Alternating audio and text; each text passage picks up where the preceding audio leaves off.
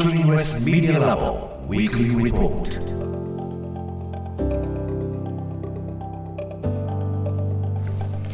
TBS ラジオが設立した音声メディアなどの可能性を追求する研究所スクリーンレスメディアラボ。毎週金曜日のこの時間はラボのリサーチフェローで情報社会学がご専門。城西大学助教の塚越健二さんに最新の研究成果などを報告してもらいます。塚越さんよろしくお願いいたします、はい、よろしくお願いします。お願いします。さて今日はどんな話題でしょうか？今日はですねあの音のセキュリティといいますかさまざまなことについてですね音のセキュリティ関係のものについての研究ちょっと紹介したいと思います、はい、まず一つはですねあの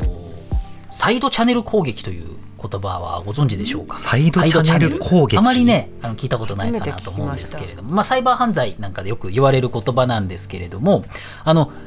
さまざまなその機器がですね発生させているこう音とかあ音っていうか、まあ、情報ですね、えー、その暗号をですね解読して、えっとまあ、情報を読み取ろうとする攻撃方法なんですけれども、うん、あのコンピューターウイルスとかと違ってですね、まあ、機械を破壊することがないのでなかなか気づかれないというのは特徴なんですね、はい、例えばどういうことがあるかというとその対象となる電子機器例えば暗号機能を内蔵した IC カードとか、うん、半導体製品なんかがですねあの電磁波とか熱とか、えー、そういうものを発生させてますよね、うん、あるいはその消費電力の変動とかですね。電力がこう消費してるわけですけどその変動とかを観測して情報として読み取るっていうことなんですね。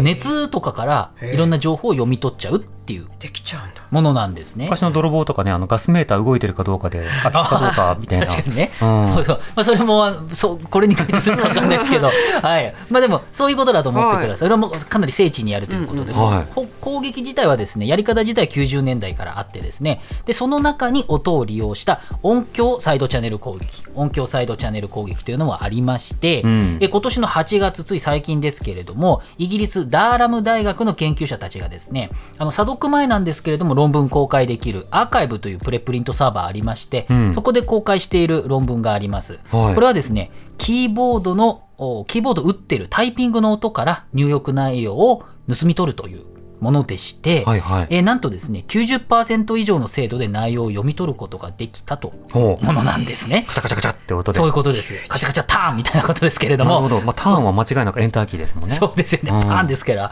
これ音響サイドチャンネル攻撃ということなんですね。はいで研究としてはですねまず13インチの MacBook Pro を利用しまして、うんまあ、あの新しいやつですね。で、36個のボタンをそれぞれ圧力とか指とかを変えながら25回ずつま押してもらうということですね。はいうん、で、この音をですね、17センチ離れたところから iPhone13 mini で今回は録音したっていうことなんです。まあ、要するにスマホで録音したっていうことですよね。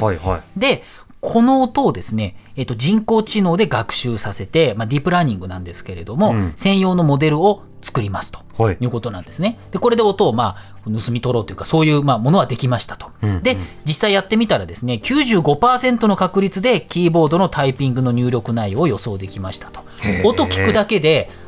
なんというかあこれ打ってるみたいなことが95%って相当ですよね。でしかもですね Zoom の会議からこれさっきはスマホで割と17センチ近くから録音したわけですけれども Zoom の会議の音声でもですね93%。スカイプでも91.7%つまりまあ全部9割以上予測精度あったということなんですね。じゃああのよく匿名で作業通話するアプリとかありますけど、はい、なんかキーボード音が鳴ってるだけでもあこう入力してんだなっていうのが分かっちゃう可能性があるってことか。そう考えれば、うん、それなりのデータがあればでも、まあ、はい。はい、めちゃくちゃ多くはないですよね。36個のボタン25回ずつなので、うん、それがこの人が取ってるっていうのは分かれば、うんうん、あの入力内容が予測できちゃうっていう結構恐ろしいなと思うわけです。そうなんですよね。なのであのいろいろ取れちゃうので技術としてはかなり脅威だということで、うん、まあ、パスワードとかですね、まあ、個人情報とかいろんなことが盗まれちゃう可能性があるということで、うん、この論文執筆した人たちはですねこの音響サイドチャンネル攻撃気にしているユーザーの方はまあ、タイピングスタイルを変更してみましょうと。いやいやいや。なかなか難しいですよね。いやいやいやなかなか難しい。そう。な んで、あるいはですね、あの、タイピング音を再現するソフトなんかでもこれもなかなかだと思うんですよ。後ろでいつも、いつもカチャカチャ聞こえる音を流しながら自分もカチャカチャさせて、ね、それもほら、ディープラーニングしたらさ、それはあくまで BGM だからっていうことで、そぎ落とされるでしょ？ああ、なる、そうですね。新たに加わったタイピング音はこれだっていうことは特定されるから、対策にならそうだね。難しい。で、もう一個あるのは、タイピング音にノイズを入れましょうと。えー、要するにフィルターをかけちゃいましょうっていう。タイピングしてる音にホワイトノイズみたいの入れる。でもそれもやっぱ作業中にその音入れるっていうのはちょっと現実的じゃないなっていうのは思うんですよね。なのであのこれはねそのまあ近くでまあでもまあある程度ズーム会議するぐらいの人間のタイピング音だったらできちゃうかもしれないっていうことですよね、うんうん、会社なんかで使ってればね近くだったら取れちゃうということもあって。うん。ちょっとそうなるとですね対策面ではすごくまあ不特定多数はちょっと難しいですけどちょっと、はいはい、ターゲティングだったらできちゃうと、ね、できちゃうということなんで、まあ、パスワードに対してはまあ2段階認証とかねそういうのを使うってことでちょっとねあのこれを全部防ぐってはなかなか難しいんですけれどまあリスクがあるこういう研究も出てきてしまっているということでなかなかねというところが、まあ、一つありますと。うんえー、もう一つの研究はですね中国の石膏大学と清華大学の研究者によってこれも8月に発表された論文なんですけれども、うん、これはですね自動運転車に外部から音響攻撃を行うというものなんですね。はい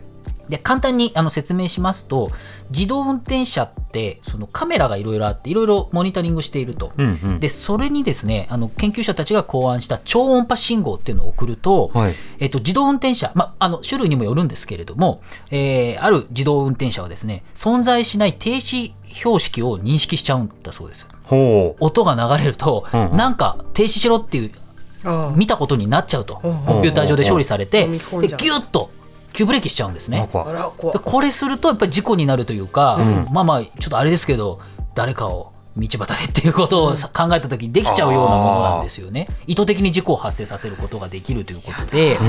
で研究ではですねあの3つのパターンでまず車内で超音波信号を送ってみましたっていうのと、はい、あと、えっと、攻撃する人がこう走ってる車をこうターゲットにして横につけて、うん、であの窓を開けて超音波を流すっていうのと、うん、もう一つはですねその看板のようにこう立てかけあの普通に看板っぽいものにしてるんだけども実は超音波信号を発生させる装置を道路に置いちゃうと。でそのその車が通るときにスイッチをオンにするというか、はいはい、そういうことにして、えー、ターゲットに送るっていうこの3つのケースで調べたんですけれども、結果としてやっぱり車内であの流すっていうのは一番強くて96.7%以上の確率で成功したということですね、うん。うん、で隣の車から攻撃するのは86.7%以上の成功率、はい、で、えー、路側帯からその看板みたいなものからえー、攻撃するのが91.3%以上の確率があったということなんですよね。うんうん、で、まあ、そのやっぱりそのこう道路の ところは防ぎようがないわけですよね。本当に。でそこから要するにその結構車ってその赤外線のあの、ピッてあの開くじゃないですか、あのあれを盗んじゃうっていうのは結構前から言われてたんですけども今回なんかその普通に走っててまあ、特定の音でこうブレーキ踏んじゃってって事故を起こさせるっていうことが、まあ、結構な確率でできるっていうことになっているので、まあ、いろんなあの具体的な状況にもよりますけれどもできるっていうことを考えるとですね、まあ、ちょっとまあ結構それこそ僕10年ぐらい前に SF 作品とかで車をハッキングして、車をハッキングしてこの、ね、意図的に事故に見せかけて、その用心用みたいなことを結構書かれていたんですけれどもちょっとそれに近しいようなレベルのものが一応技術的にはこれ実際にやろうとするといろんなことあってそんな簡単にはならないと思いますしいろんな対策ももちろんあの各社いろいろやるんだと思うんですけれどもこれいたちごっこなのでそういうところまで特に自動運転車になってきて全く人間が手を触れないようになるっていうことですよね。多分ハッキングであの全くもって車が動かないみたいにさせる？車動かないってさせるのは多分難しいんだと思うんです。ブレーキってさブレーキ踏まれたらじゃ対策としてアクセルをって言っても難しいよね、うん、でしかもこれは、ね、あの今はほらあの超音波信号装置からって書いてあったけど、はい、例えば Bluetooth スピーカーとか、うん、そうしたものをジャックしてそこから音流せばブレーキ踏めちゃうとかになっちゃうと、うん、ねハッキング知識とか OS とかじゃなくても Bluetooth だけでできちゃうとかになっちゃうと怖いじゃない、ね、音だけでってやっぱ基本音でやるっていうところが、まあ、ある種のコンピューターウイルスと違うまあ、言ったら簡単かどうか分かんないですけどこういう手法でできるっていうことになってきたので、うん、ちょっとね、まあ、今すぐってあれですけどちょっと皆さんお気をつけてというか何？今日怖い話。なかなかね、うん、対策難しいんですけどそういうの、ダメだよ。はいダメですね。ダメだよはい。言っとこう、ええでも知識として知っとくの大事ね、はい、えー、塚越さんの今日の報告はインターネットのメディアプラットフォームノートでより詳しく読むことできます。放送終了後に番組サイトにリンクアップします。ぜひご一読ください。塚越さんありがとうございました。来週もよろしくお願いします。スクリーンレスメディアラボウィークリーリポートでした。荻上チキ。ね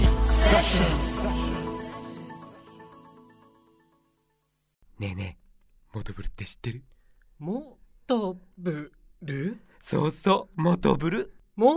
トブル？そうそうモトブルモトブル。そんな僕たちモトブルのレギュラー番組が始まりました。毎週日曜午後11時から配信スタート。歌あり涙ありの30分。ぜひお試しください